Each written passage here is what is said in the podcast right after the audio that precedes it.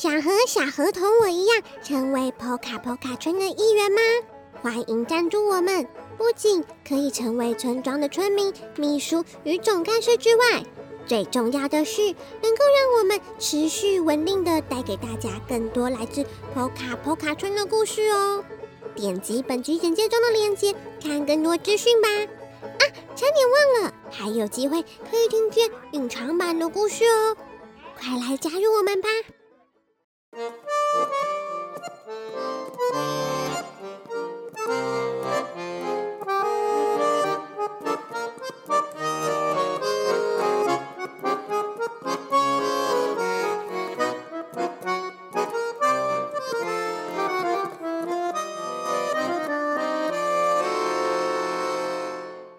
！Hello，大家好，欢迎来到 Poka Poka 故事村，我是村长 Poka。在这个节目里，我将跟大家分享村庄居民们发生的小故事。如果你喜欢我们的故事，欢迎订阅我们的 Podcast 节目《Poka 村长的故事时间》。同时，我也将这些故事绘制成插画，放在本集简介的链接中，与 YouTube 频道 Poka Poka 故事村。欢迎收看、订阅与分享。Hello，大家好久不见啦！因为村长上个星期呢去打了疫苗，于是在家里休息了几天。而今天呢，村长可是为大家带来了一个长篇的故事，是关于 Poka Poka 村市中心的甜点店。哦，是甜点店呢，听起来会是一个很美味的故事哎，一起来听听看吧。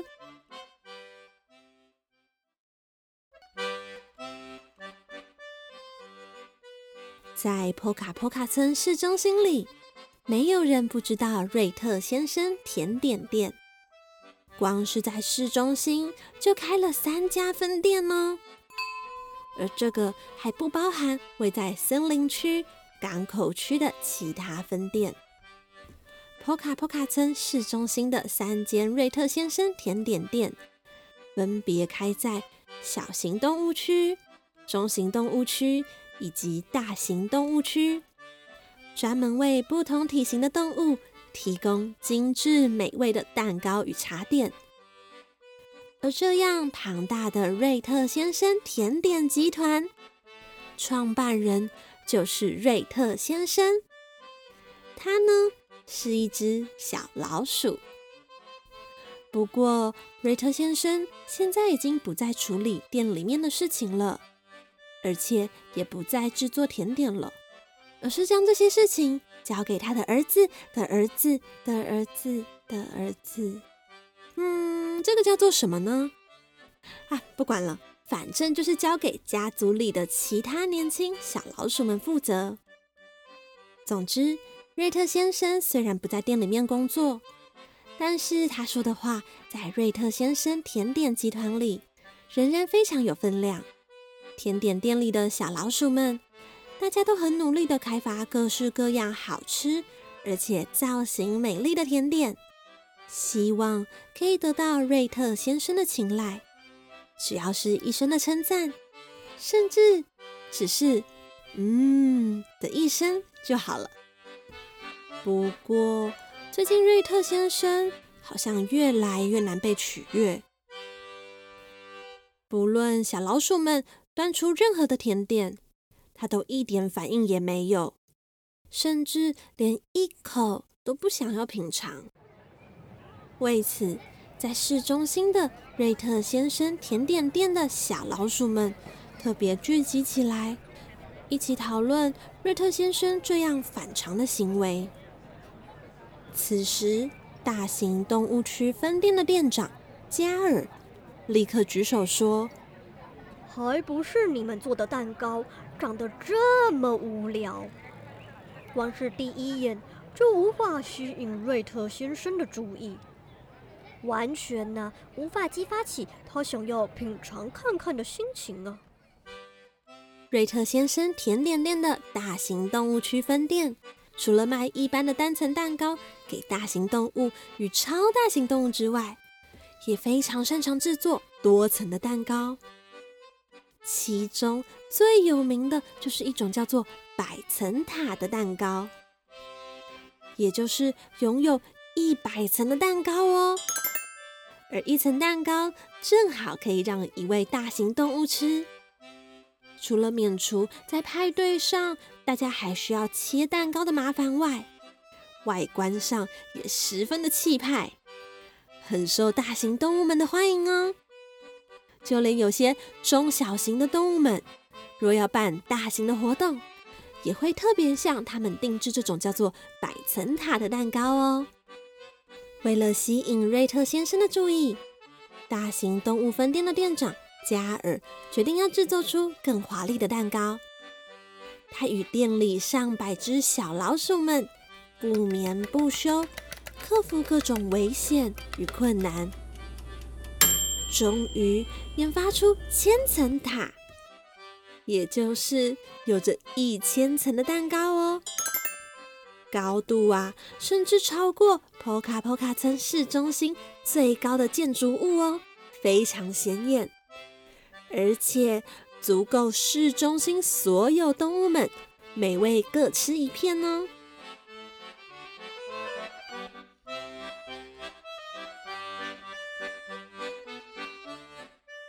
瑞特先生看到之后，如大家的预期一样，吓了一大跳。但比起感到惊喜，更多的是感到惊吓，并且在听到这不是顾客们预定的蛋糕之后，生气的指责了加尔与店里上百只小老鼠们一顿。他甚至考虑是否该解雇加尔大型动物分店店长的职位，因为做这种蛋糕实在是太浪费食材了。这件事情很快的就传到其他分店里。小型动物区分店店长米安听到之后冷笑了一声：“为什么呢？”让我们休息一下下，等一下再接着说。波卡波卡波卡波卡波卡波卡波卡的波卡波卡的波卡波卡的波卡波卡的知识时间，你知道吗？波卡波卡村的市中心可分为。小型动物区、中型动物区与大型动物区三个区域。这三个区域除了各有一间瑞特先生甜点店之外，也有其他相关的店呢，像是瑞特先生三明治店、瑞特先生松饼店、瑞特先生冰淇淋店与。瑞特先生果汁店等等，每一间店都深受波卡波卡村居民们的喜爱。以上是今天的知识时间。小型动物区分店店长米安听到加尔制作千层塔蛋糕，被瑞特先生责骂后，冷笑了一声。因为他一直都不是很喜欢大型动物店店长加尔这种好大喜功，也就是做事浮夸，只是想吸引大家注意而忽略事物本质的做法。对他来说，蛋糕不仅仅是华丽漂亮而已，更重要的是味道。而其中最重要的秘诀就在于。食材必须要是最好的食材，才能做出最美味的甜点。这样的想法也反映在小型动物区分店的特色里面。虽然小型动物区的分店是以服务小型动物为主，但仍然有些大型动物会来光顾哦。因为他们这间店呢，是以制作精致的甜点为名，用的都是极为高级的食材，例如使用要在最自然、舒适而且毫无压力的环境下生活，一个月只会产下一颗蛋的褐土鸡的鸡蛋，又或者是使用每天要听古典音乐。